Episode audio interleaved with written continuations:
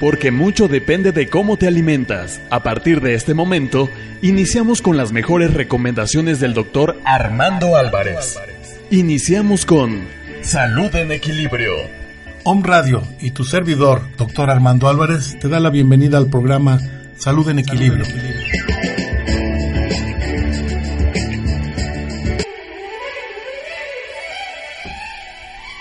¿Qué tal? ¿Cómo te va? Muy buen día. Es un placer y un gusto, un gran gusto volver a estar contigo aquí en tu programa Salud en Equilibrio en Om Radio. Tu servidor te saluda, doctor Armando Álvarez, que siempre va a estar pendiente de todas tus inquietudes, de todas tus dudas. Con muchísimo gusto voy a estar a la orden del día para lo que se te ofrezca, cualquier tema que tú quieras que desarrolle en cuestión de salud, con muchísimo gusto. Ya sabes que soy tu amigo y, y, y, cuentas conmigo incondicionalmente. Hoy es el último martes del mes de enero del 2014. Seguimos en el invierno. Acuérdense que cuando yo platiqué con ustedes acerca de la medicina tradicional china, les mencioné que las estaciones del año tenían mucho que ver con el funcionamiento orgánico y es realidad. En este momento estamos en el invierno y el invierno termina hasta, hasta marzo, el 21 de marzo. Por eso estamos con estos fríos que dicen, bueno, es que, ¿por qué si ya pasó diciembre? Muchas personas erróneamente piensan que diciembre es el único que se lo relacionan con Navidad, Año Nuevo, los fríos y se acabó. No, no, todavía nos esperan muchos, muchos, muchos este, días de frío bastantes frentes fríos anuncian para la República Mexicana. No tenemos los fríos como los Estados Unidos, los que nos están escuchando, un saludo a todos los que nos escuchan en Estados Unidos, en todas partes del mundo, pero los que están en Estados Unidos y en Europa, pues sí tienen hasta nevadas y la, el invierno es cruel. En México somos un país privilegiado, realmente no tenemos tan fuertes los climas, tan, tan, eh, tan críticos por ejemplo, en la ciudad de Puebla, donde estamos eh, transmitiendo con muchísimo gusto, estamos en este momento alrededor de 14 grados centígrados. Se espera una máxima de 25 y la mínima por la madrugada de, de 3 o 4 grados. Entonces realmente no es un invierno propio. Pero recordando y retomando el tema de la misión tradicional china nada más, acuérdate que te dije que en el invierno tiene que ver las afecciones que están mezcladas con el riñón, y con la vejiga. Así que todos aquellos, todos ustedes queridos eh, pacientes, amigos y, y, radioescuchas que están padeciendo en este momento o que tienen padecimientos de tipo renal o de vejiga, que tienen el, famoso escape de orina, en fin, chéquense, es cuando más trabaja, cuando más se puede dañar el riñón y, el, y la vejiga, es en esta época del año, que es en el invierno aunque también hay gripes, pero realmente no corresponden de acuerdo a la naturaleza, no corresponden a esas enfermedades, puede ser por contagio. Ya pasamos la época de las gripes y de las toses, que es desde el otoño. Ya se los había comentado, entonces ahorita cuiden sus riñones, tomen el agua que su cuerpo requiera nada más. Si ustedes observan ahora en esta en esta estación del año, orinamos más, es que nuestro sistema renal eh, está funcionando nuestro sistema urinario está funcionando en todo su esplendor y, hay que cuidarlo. Vamos a darle la bienvenida a mi querido, a nuestro querido amigo el doctor José Antonio Galicia, ya está por aquí con nosotros nuevamente. La semana pasada, por eh, causas de, un familiar que estuvo muy grave, no pudo estar con nosotros, pero pues lo retomamos a retomar el tema de la medicina germánica y esperemos que sea un programa de tu agrado como todos los que hemos hecho para ti. Toño, muy buen día, ¿cómo estás? Bienvenido nuevamente, gracias por estar con nosotros. Gracias por tu invitación una vez más. Armando, buenos días. Caro, buenos días. Todos los radio escuchas, muy buen día. Gracias. Estamos una vez más con la pila puesta como, como cada semana. Eh, continuamos con el tema. Claro, claro. Continuamos con el tema de todas maneras, ya el último, ¿te acuerdas que terminamos temprano? Porque te, había prometido traerte los test, eh, tanto de Elisa como el test de Western Blood y el, confirma, bueno, el confirmatorio y el, claro, y la carga viral, el Amplicor. Sí. pero te traje los instructivos para que los leas, o sea, no te los puedo regalar porque son mis originales, claro. pero podemos sacar copias porque esto normalmente no se lo entrega al paciente, normalmente le toman la muestra, se van a tomar y eh, curiosamente hay cosas que tenemos que platicar en estos en estos en estos días que vienen. en estos días que vienen no perfecto. Bueno nos quedamos en la tercera cuarta. tercera cuarta. De hecho ya habíamos terminado la tercera. Estamos en la cuarta ley. Pero para aquellos que nos escuchan por primera vez o que quieren retomar el tema habíamos hablado que la tercera ley el doctor Rick Hammer descubridor eh, de de lo que se llama la nueva medicina germánica. Este descubrimiento científico cambia todo el, proceso de comprensión de la medicina, un nuevo paradigma se rompe y eh, se da cuenta que todas las enfermedades tienen que ver con conflictos biológicos, con un evento altamente traumático, que no es sorpresivo, que no lo compartimos y que impacta al mismo tiempo tanto a la psique, al cerebro y al órgano. Desde el momento del impacto del DHS llamado por él, o del shock, en ese momento, eh, en sincronía y en concordancia, las tres áreas se ven impactadas. Psique, cerebro y órgano eh, actúan al unísono. De manera que eh, va a haber modificaciones, ya sea disminución celular, ya sea aumentos de las células o un paro en la función de acuerdo al tipo de conflicto, ¿sí? De acuerdo al área cerebral que impacta y que eh, embriológicamente qué zona rige en el organismo. Recordamos que la enfermedad para él es un suceso de dos fases, siempre y cuando se llega a la solución del conflicto, una fase eh, simpática y una fase vagotónica. Es un decurso natural del ser humano. En la, en la mañana, en el día hay predominancia simpático-tónica, en la noche parasimpático-tónica o vagotónica. Cuando se rompe este equilibrio a través de un evento traumático llamado DHS, el paciente queda en una fase fría o una fase simpática y cuando resuelve el conflicto entra a una fase caliente o de curación. Por eso él dice que es, una, es un proceso o un suceso de dos fases, siempre y cuando se llegue a la solución del conflicto. Y la tercera le vimos la relación que existe entre el conflicto, esa fue la anterior, fue la segunda. La tercera es entre el conflicto, el área que impacta y el tejido embriológico que rige. Como algunos tejidos crecen, el ectodermo, el mesodermo este moderno y antiguo, moderno y antiguo el mesodermo moderno y el ectodermo disminuyen en la fase activa. Y el mesodermo antiguo junto con el endodermo crecen en la fase activa. Y a la fase de vagotonía o la fase de curación se invierten. Si creció como es endodermo y mesodermo antiguo ahora va a decrecer o deja de crecer y se encapsula ayer me habló una doctora que le encontraron un tumor hace cuatro o cinco años y que está encapsulado digo eso ya no le va a dar problemas no se preocupe pero vamos a platicar del caso. Y eh, si, es si es disminución celular, como es ectodermo y mesodermo moderno, en el caso de hueso hay necrosis, en la fase de vagotonía o de curación va a haber aumento celular.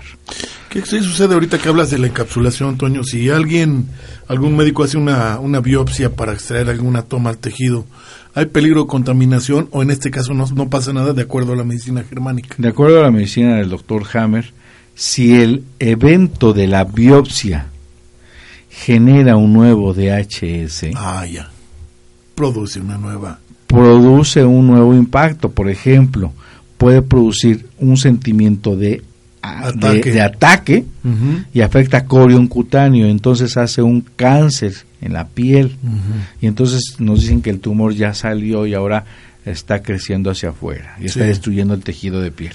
Entonces, el paciente, si ya está encapsulado porque no tuvo las bacterias o las micobacterias para degradar ese tumor, se encapsula. Ok, pero vamos a suponer, no, sufre un trauma, simplemente se valientemente, de acuerdo que, vamos a suponer que ya está con la nueva medicina germánica y que ya tiene la, la, conciencia de que puede, aunque se haga la biopsia, no hay peligro de contaminación hacia otros tejidos? De acuerdo a la nueva medicina, eh, el doctor Hammer habla muy claro y muy preciso de que no existe eso que, que pensamos los médicos, no solo la corriente ortodoxa o alopática, sino muchos médicos que nos dedicamos o cambiamos de, de, giro o tenemos otras concepciones nuevas, sumamos al conocimiento alopático concepciones como homeopatía, acupuntura, este, pero sin, sin embargo bajo el modelo alopático, ¿no? Claro. Este, Hammer habla muy claro y preciso y dice que no existen las metástasis. Eso está postulado por Virchow, más de, más de 150 años, un médico alemán, Rudolf Virchow, que postula que una célula sale del lugar y, como tú dices, se contamina hacia otro tejido, ya sea vía hematógena o vía linfática. Hoy se cree vía linfática, anteriormente nomás era la propuesta sanguínea. Y entonces, esto es más o menos para... Con ese tema vamos a empezar, el tema de la metástasis. Sí, está súper, sí. Mira, el doctor Hammer dice, imagínense lo que ustedes en sus congresos, no solo van médicos de todas las especialidades, van oncólogos. Y a los oncólogos les dice, a ver, señores oncólogos, ustedes me están diciendo que vamos a poner una un ejemplo, una parábola. Que el, el cuerpo una célula, eh, sea, un canadiense se ha vuelto loco y desquiciado. Pensemos en una célula, ¿no? Y que éste se ha vuelto loco y desquiciado y se avienta al mar Atlántico, es decir, al torrente sanguíneo. Y que atraviesa todos los continentes y llega a China. Es decir, una célula de hígado pasa a mama, a riñón o a hueso. Y ahora me quieren hacer creer que el canadiense se convierte en chino. ¿No? Es decir, que una célula se metamorfosea en el camino y al hacer hepatocito ahora se convierte en nefrona. Eso es imposible, porque la embriogénesis o la génesis celular solamente se da en, los primeros nueve meses. Claro, y no hay mutación. Ahí hay diferenciación de una célula totipotencial a tres tejidos, ectodermo, mesodermo y endodermo. Fuera de ahí, tú no ves osteocitos en el hígado tú no ves nefronas en el, en el hígado, tú no ves hepatocitos en la mama. Es decir, las células ya son, están en un espacio, ya son bien diferenciadas y ya no se metamorfosean. Están en su propia atmósfera y punto, no hay más eh, en su propia área. Entonces dicen, y yo bueno, ya hasta ahí se los pudiera yo creer. Pero que de los millones de chinos me digan cuál es el canadiense, es cuando decimos que el primario, cuál es el secundario, dice, ya, es mucha lucubración. Ya el ser humano nos creemos ese cuento que pensamos cuál fue el primario, cuál es el secundario y tratamos de buscar ahí a partir de un primer tumor cuál es el primero, cuál es el segundo, cuál es el terciado. Entonces, en realidad no existe la metástasis. Si existe un cáncer en dos lugares diferentes, embriológicamente hablando, o en zonas diferentes, son dos eventos conflictivos. Cada uno tiene su matiz, su colorido y su tema de conflicto. Okay. ¿Vale? Entonces, no hay contagio, no hay contaminación. Sé que no tiene nada que ver, pero sí y no. En México están ya espantando con el petate del muerto de la famosa influencia, el virus H1N1. ¿Qué les podemos decir a los escuchas con respecto a eso? Ese es el tema de la, del día de hoy. Okay. El tema de, hasta parece que nos pusimos de acuerdo. El tema del día de hoy es la cuarta ley biológica. El doctor Hammer, después de toda esta observación clínica en miles de pacientes, se da cuenta que los virus, las bacterias, los hongos y las micobacterias son apatógenos. ¿Qué significa esto? Que no son responsables de la enfermedad. Que siempre, sin lugar a duda, van a estar en la fase caliente o en la fase vagotónica. Y que estos en realidad su, su función es ser obrero, ser constructor, ser destructor, ser barrendero. Es decir, son verdaderas eh, células amicales, células de batalla que van a ir a hacer hermanos de la, del tejido, van a ser verdaderos amigos del ser humano y que en realidad le hemos atribuido al desconocimiento de las cinco leyes biológicas, al desconocimiento de cómo empieza la enfermedad, al desconocimiento de las de los conflictos biológicos, pues tenemos que echarle la culpa a alguien. Esto fueron las bacterias, los virus y los, los microbios. Inclusive dice él, los virus, en caso de que existan, porque hay muchos todavía que nos cuesta trabajo, bueno, que nos falta demostraciones científicas como el virus del VIH. El virus del VIH no se ha podido aislar o no se ha aislado. Las fotografías que exhiben son hechas en computadora. No se ha purificado. Se supone que a Roberto Galo, el, descubridor del virus del VIH, le preguntan si él purificó, si él aisló, decía mi maestro de parasitología o de microbiología, para hablar y dar eh, con la enfermedad, tienes que tener los pelos de la burra en la mano. Para decir que él tiene estreptococo, tienes que sacarlo, aislarlo, cultivarlo y, verlo. muchos decimos que tienen, pero no pueden aislarse, no se aíslan. No, no, decimos que tiene virus del papiloma humano cuando alguien tiene una úlcera y aseguramos que ahí está el virus del papiloma. Nadie lo vio, solamente entró en una camarita, vio una úlcera y ya aseguramos que ese es el virus del papiloma. ¿Me explico? Sí. Entonces, por ejemplo, una persona que tiene un Staphylococcus aureus, que es normalmente se aloja en la garganta o en la cavidad vaginal, ahí qué, qué, es lo que está pasando con ese, e, e, ese estafilococo? Te platico. Ok. Esta persona, nosotros vimos la, la segunda parte. Cuando llega con nosotros vemos que tiene un problema amigdalar, que tiene o estreptococo o estafilococo. Sí. ¿Sí?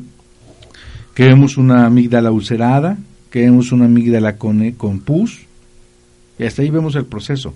Eso para nosotros, pues, si vemos, esto es como si hay un robo y vemos una persona que no pertenece ahí, pues lo más seguro es, que fue él, ¿no? Sí o si pertenece pero lo vemos raro, pues alguien tiene que pagar los platos rotos. Claro.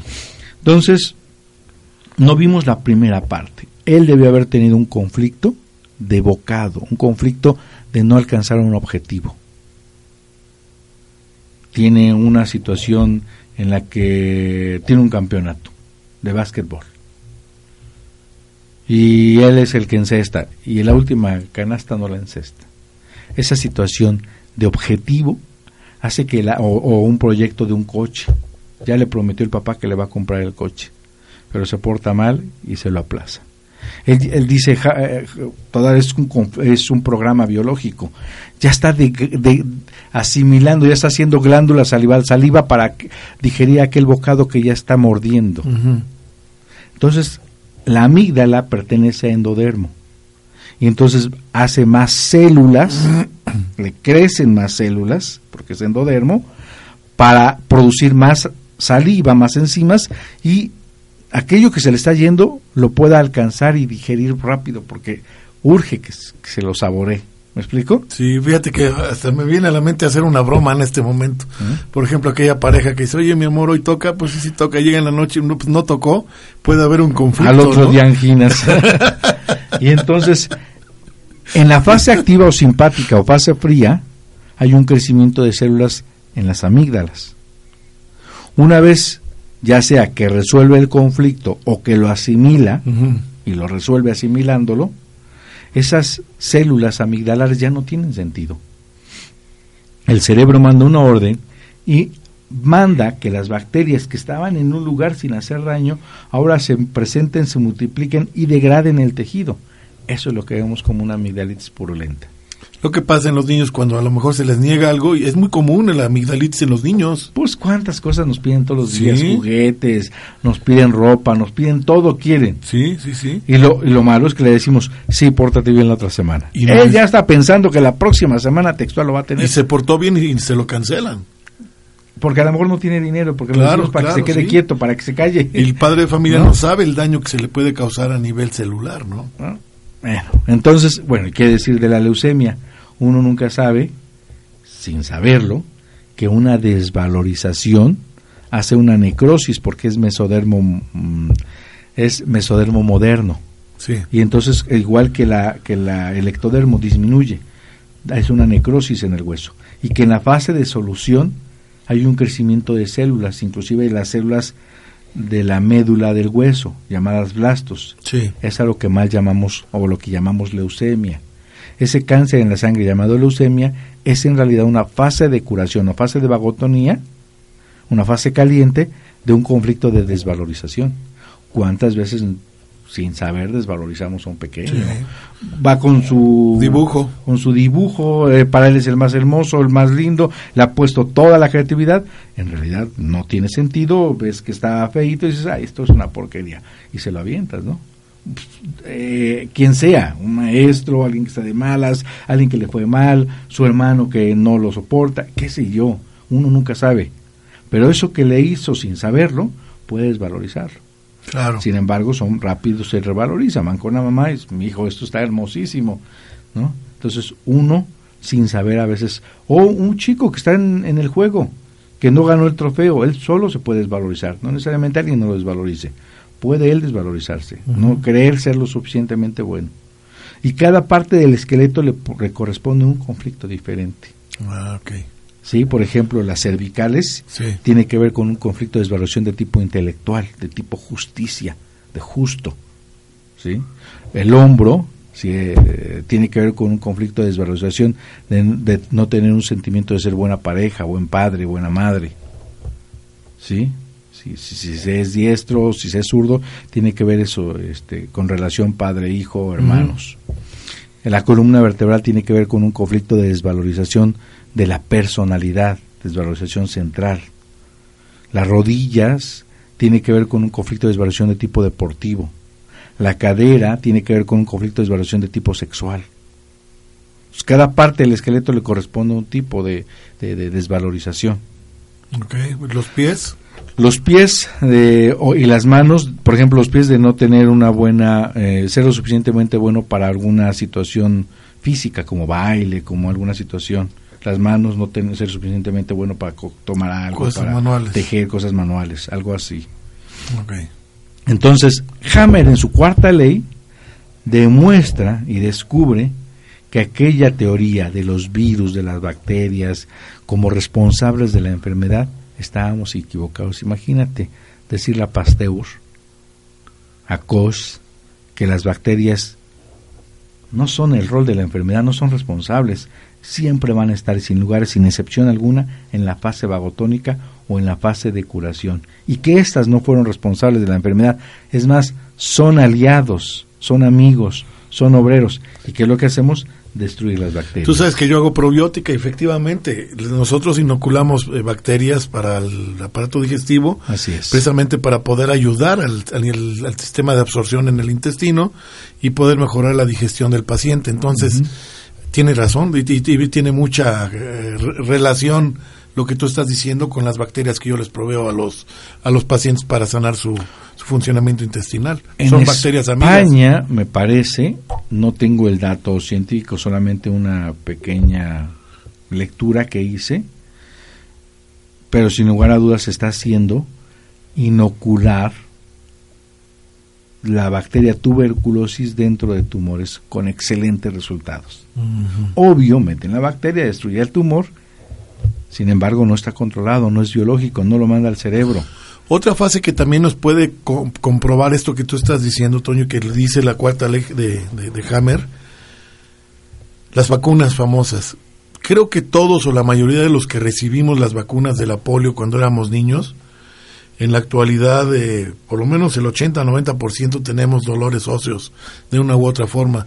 Tal vez esos dolores, sin saber, los obtuvimos de acuerdo a la inoculación que nos dieron de la, de la vacuna de la poliomielitis cuando éramos niños, ¿no? ¿Podría ser un caso? Te platico, el tema de las vacunas verdaderamente ya es injustificable.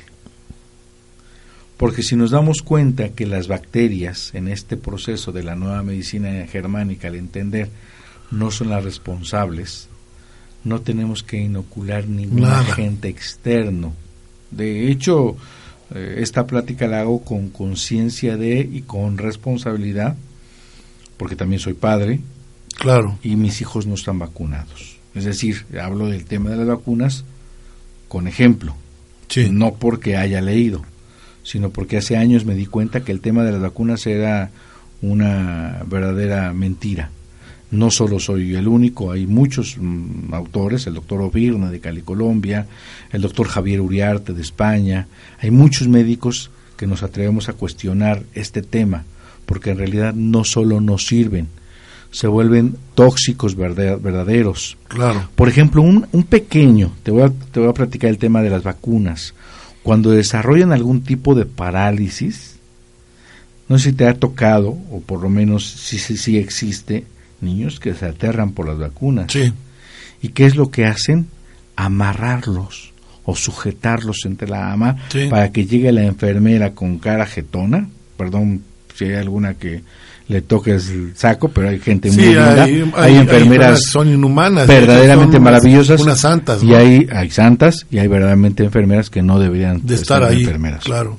Y entonces van y a la fuerza, ese conflicto de no poderse separar es un conflicto motor, más adelante genera parálisis.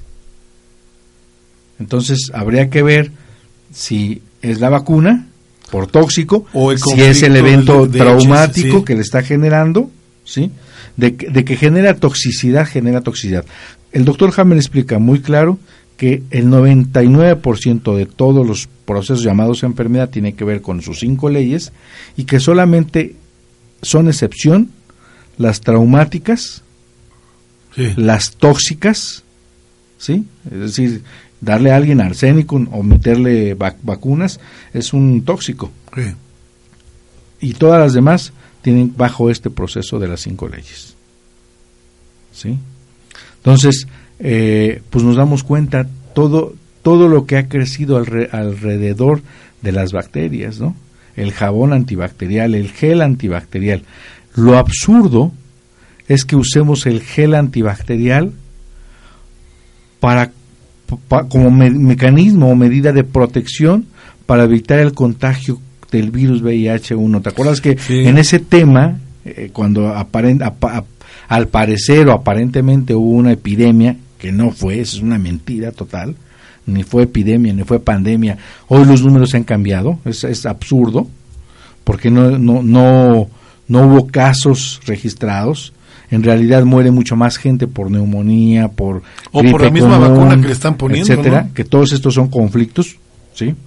Este y se le se le cargó, pero lo que hacíamos, de hecho a mí me llegó una hoja de salubridad que era obligatorio que tuviéramos gel antibacterial para como medida de prevención para ¿te acuerdas? las escuelas y todo eso. Cuando yo les decía a los de salubridad, "Señor, ¿para qué quiere que tenga esto?"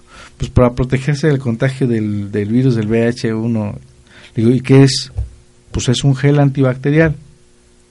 ¿Es antibacterial o antiviral? ¿Con qué nos queremos proteger? Ahorita que tocas ese tema también es bien importante y a mí me tocó este, estar en televisión cuando estábamos, que estaba en su apogeo al máximo lo de la influenza, del virus VH1N1.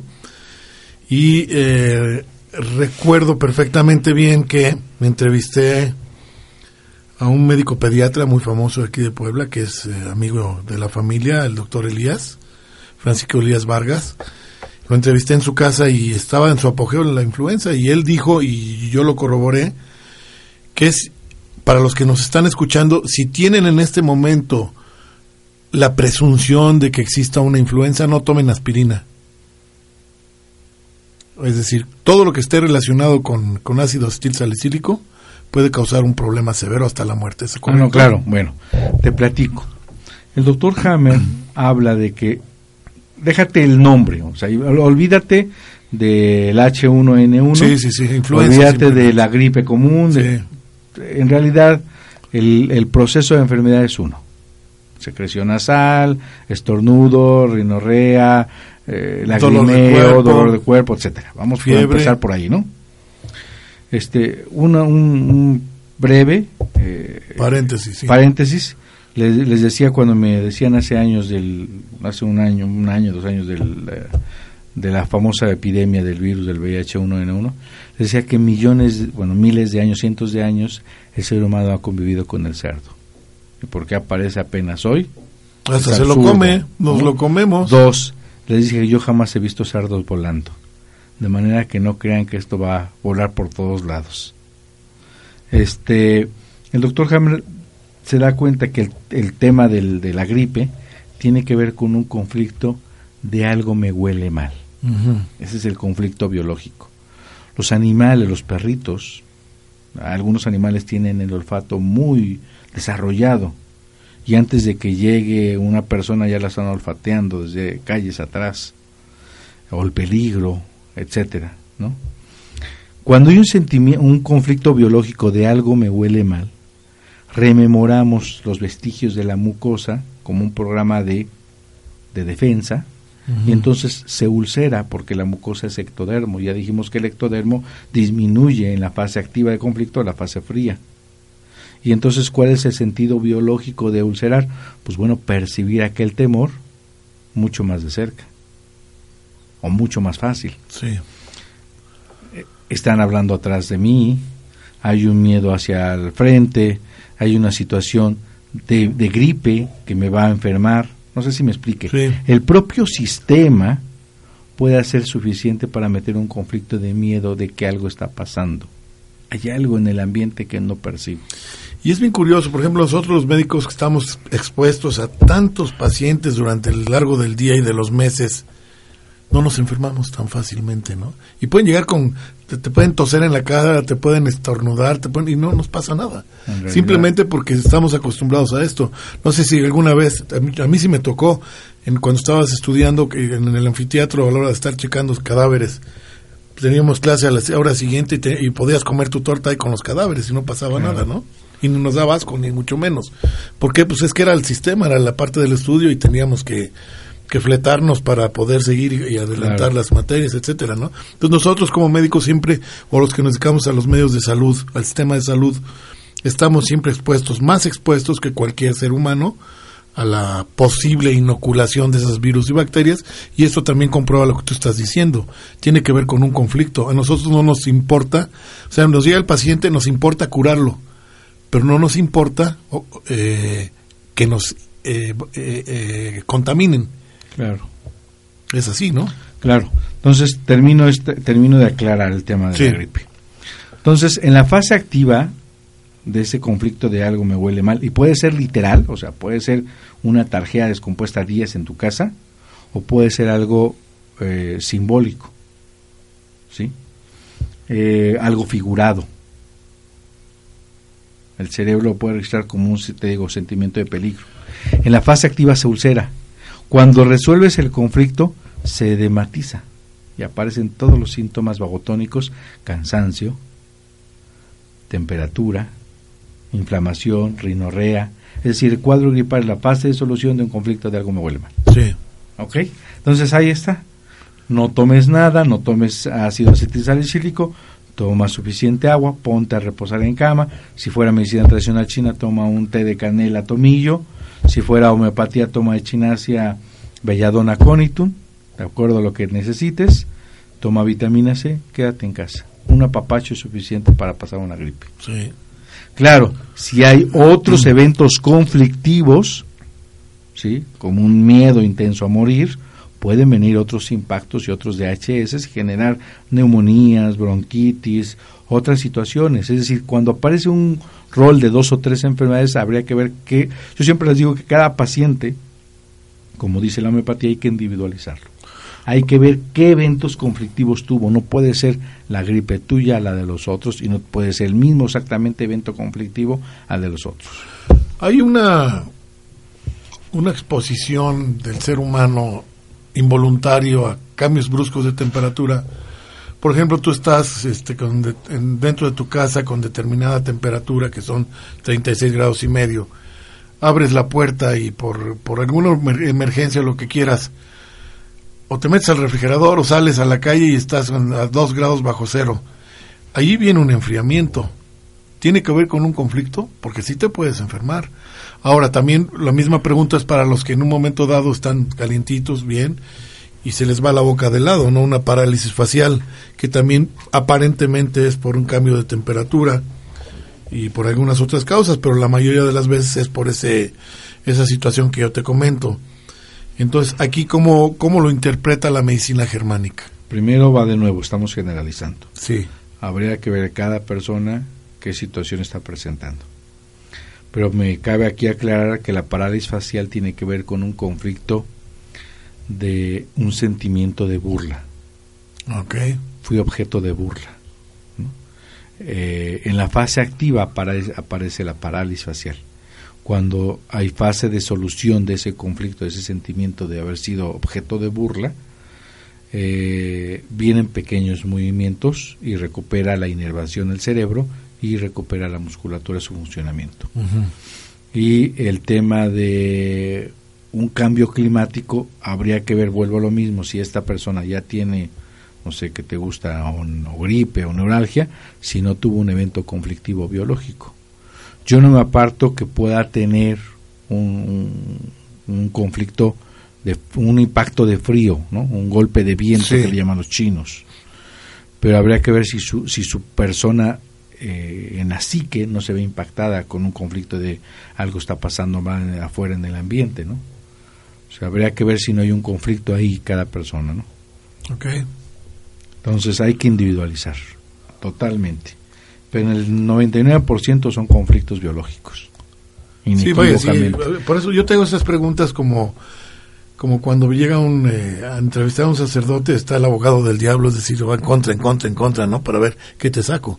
Aquí en este caso igual yo tengo que hacer las preguntas que probablemente podría hacer el auditorio y dudas que se podían presentar, ¿no? De, bueno, ¿por qué pasa esto si yo así y así asado, ¿no? O sea, esta es la relación, ¿no? De, poder eh, sacar de dudas a todos los que nos están escuchando para que vean que realmente la medicina germánica es funcional y que funciona muy bien. Así es, este, te digo, en realidad estas bacterias, ¿sí?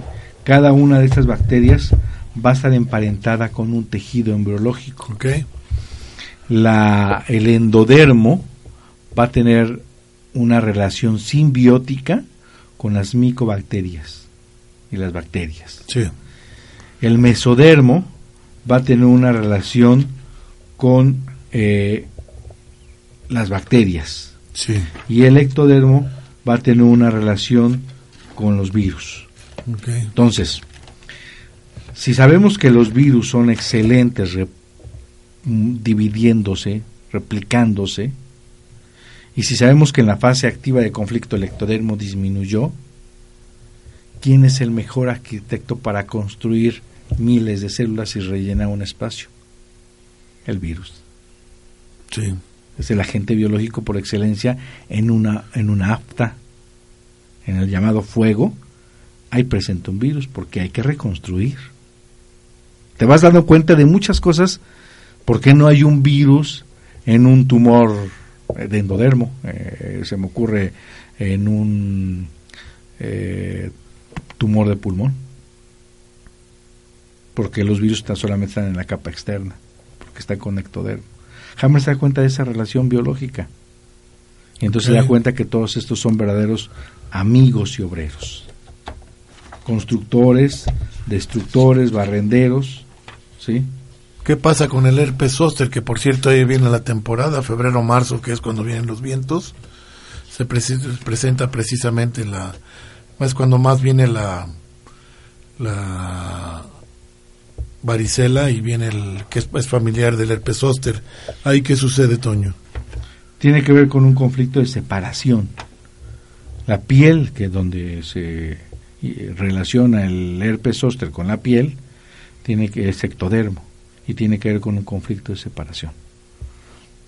Y el herpes eh, presente, vuelvo a lo mismo, es un amigo constructor del tejido. En la fase activa hay disminución celular y no se ve y pasa indolora. Y en la fase vagotónica está enrojecido, hay dolor, ¿sí? Y está construyendo, está presente el virus, pero es, es ayudador, es mediador de esa construcción de tejido. Ok, y, pero sí es recidivante, ¿no? O sea, normalmente nunca, si no se resuelve ese conflicto, jamás se va a quitar el herpes zóster. Hay recaídas de conflictos, sí. Hay situaciones, inclusive el doctor Hammer se da cuenta que hay mm, algo que le llama rail o se le llama pista o track. Rail mm, es vía en inglés. Entonces, puede que una situación de un DHS tenga cierto matiz, cierto colorido, pero tenga cierto ambiente. O el evento traumático haya tenido ciertas peculiaridades. Por ejemplo, estoy hablando por teléfono con mi mamá. Sí.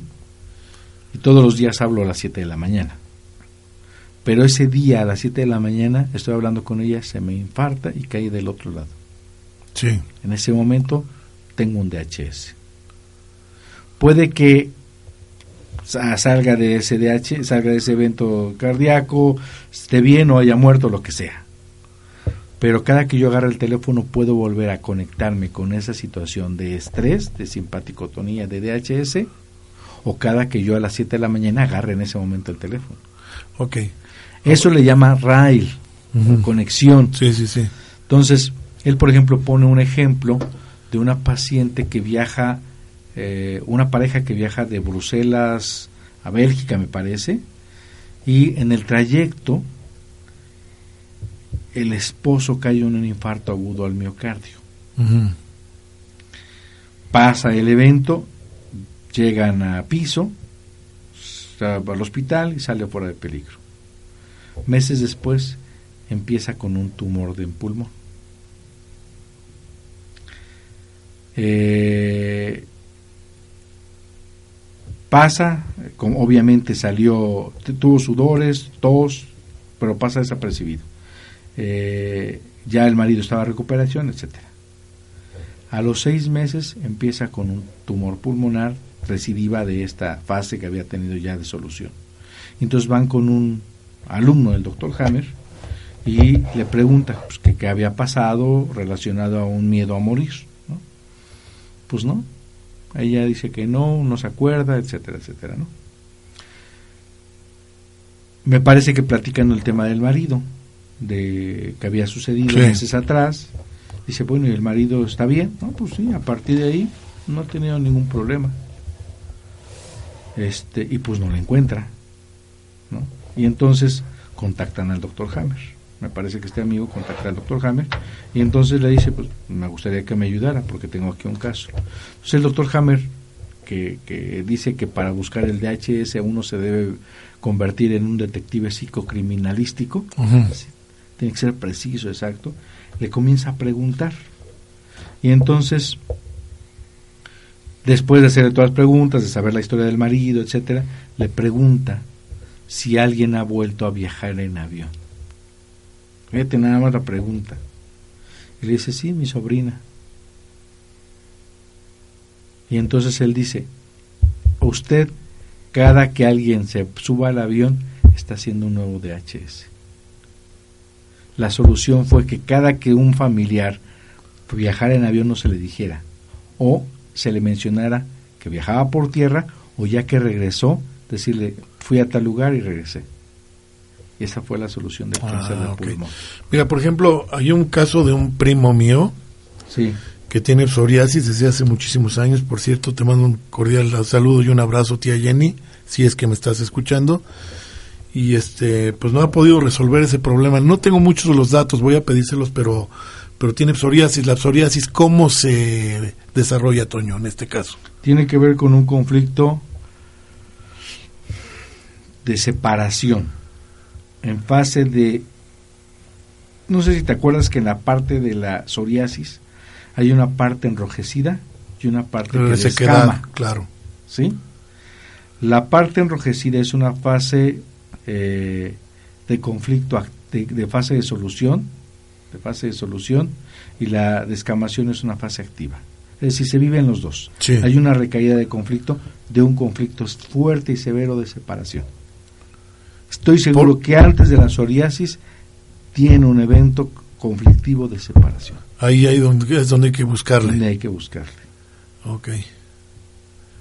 Sí, vaya, bueno, yo no lo he podido tratar, él vive en Estados Unidos, pero este eso me comentó mi tía hace poco tiempo y pues quería sacarlo al aire porque a ver que, que si es que nos está escuchando, este si me puede después enviar datos de, que, de qué es lo que pudo haber causado separación en cuanto puede ser de la familia, a una escuela, Es bien fácil, nada más con que haga memoria, cualquier tipo de separación de una persona cercana es suficiente para que debe ser debe estar consciente porque no es un pequeño conflicto, es un conflicto importante, es un conflicto eh, ¿cómo, ¿cómo, es el DHS? El DHS es sorpresivo, es decir, no lo esperas. Sí. Porque eh, es algo interesante, ¿no? Dicen los médicos, bueno, a ver, tú me estás diciendo que el miedo a que a miedo a morir va a generar cáncer de pulmón. Tú me estás diciendo que si tomamos 100 personas que se les ha muerto su mamá, vemos quién tiene el cáncer y vas a ver que a lo mejor hasta ninguna. Lo que se nos olvidaba en la casuística o en esta revisión era una, tiene que ser sorpresivo, no lo esperas. Sí, si no, no es evento, ¿no? Es altamente traumática. Puede que se murió mi mamá, pero llevaba seis meses en una enfermedad y a lo mejor la muerte me dijo, bueno, pues qué bueno que ya descansó y no es traumática para mí.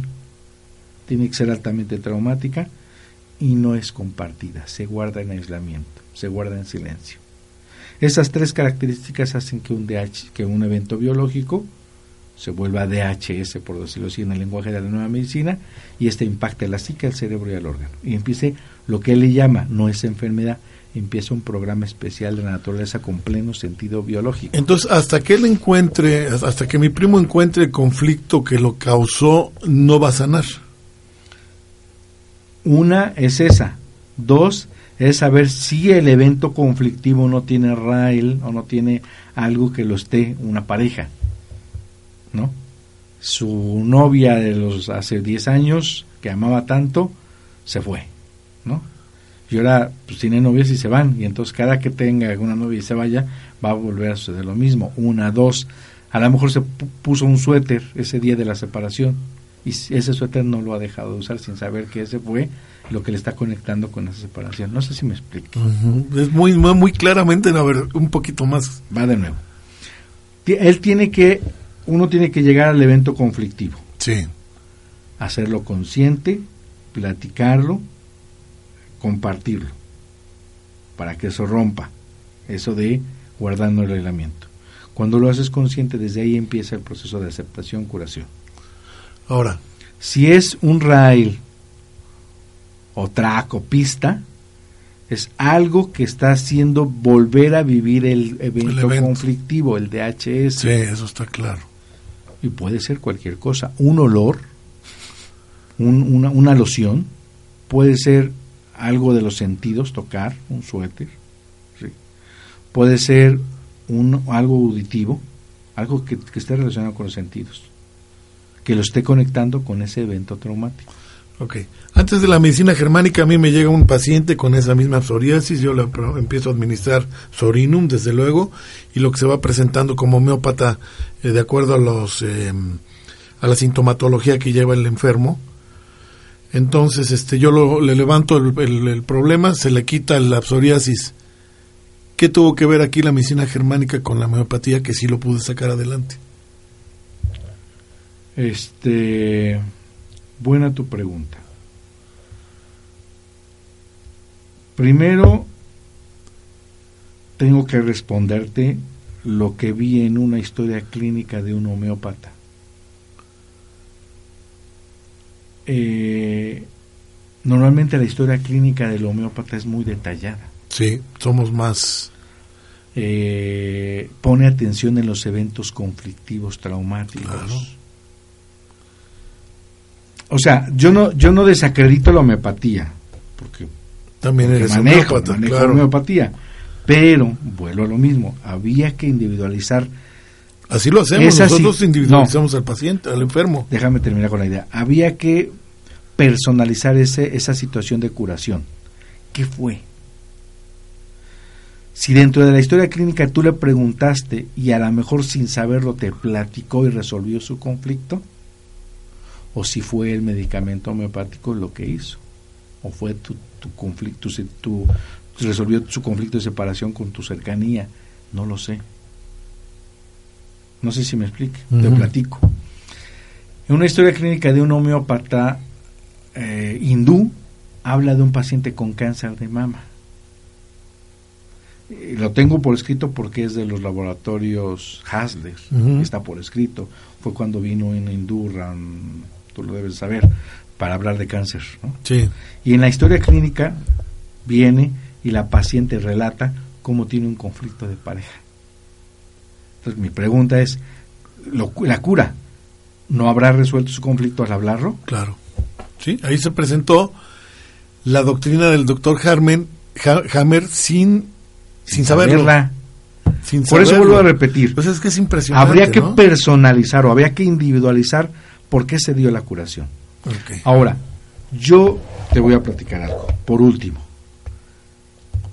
Yo- en la homeopatía me queda muy claro que trabaja muy bien, excelente y perfectamente bien en la vagotonía.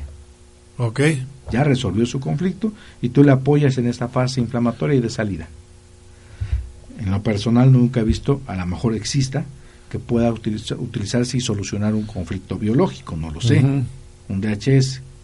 De hecho, tan es así que no es no el medicamento no es 100% eh, efectivo en el 100% de los pacientes con cáncer, Ni en la alopatía, ni en la homeopatía, ni todas, porque no resolvemos el DHS, para empezar. Este, lo que sí creo es que este paquete de información,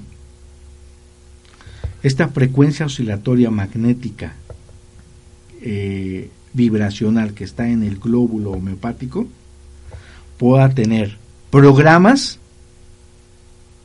y ahí te va parte de lo que he estudiado, que vayan a recodificar al cerebro y resolver un conflicto o terminar de resolver. Sí, porque acuérdate que muchos de nuestros remedios homeopáticos trabajan a la a, mente. nivel psique, a Claro, mente, hasta el alma. Claro, sí. Toño, pues este, ¿en qué vamos? Este, terminamos Ya, ya, ya, con la cuarta la ley. cuarta. Vamos la próxima semana para la quinta, cerramos el Quinta y última. quinta y última, probablemente uno o dos programas más que va a estar Toño con nosotros. Te agradecemos la compañía. Toño, gracias por estar con nosotros. Da por favor rápidamente tus datos para que te localicen en caso que te requieran. Gracias, estamos en la 7 Sur 2506, en la colonia Chulavista, aquí en Puebla, México. Nuestro correo electrónico es con B de bueno biomédica, L de Lalo, T de Toño, arroba hotmail.com. O José Antonio Galicia, González abreviado, G-L-E-Z, arroba gmail.com. Eh, Facebook me puede ubicar como José Antonio, doctor José Antonio Galicia González. Muy bien, Toño, pues muchas gracias por estar con nosotros. Gracias a ti que nos escuchaste. Este fue tu programa Salud en Equilibrio. Sabes que estás con tu amigo el doctor Armando Álvarez. Me encuentras en Home Radio, me encuentras en mi página de Facebook, directamente doctor Armando Álvarez. Y en prolongación 16 de septiembre 6384, Colonia Puebla Textil, en Puebla, Puebla también. Estamos a tus órdenes. Sé feliz, por favor, como siempre. Eh, mastica perfectamente bien tus alimentos, ensalívalos y disfruta tu alimento, no comas, no, hagas un fast food, come lento para que también sea larga tu vida. Gracias por haber estado con nosotros. Este fue para ti. Salud en equilibrio en Om Radio.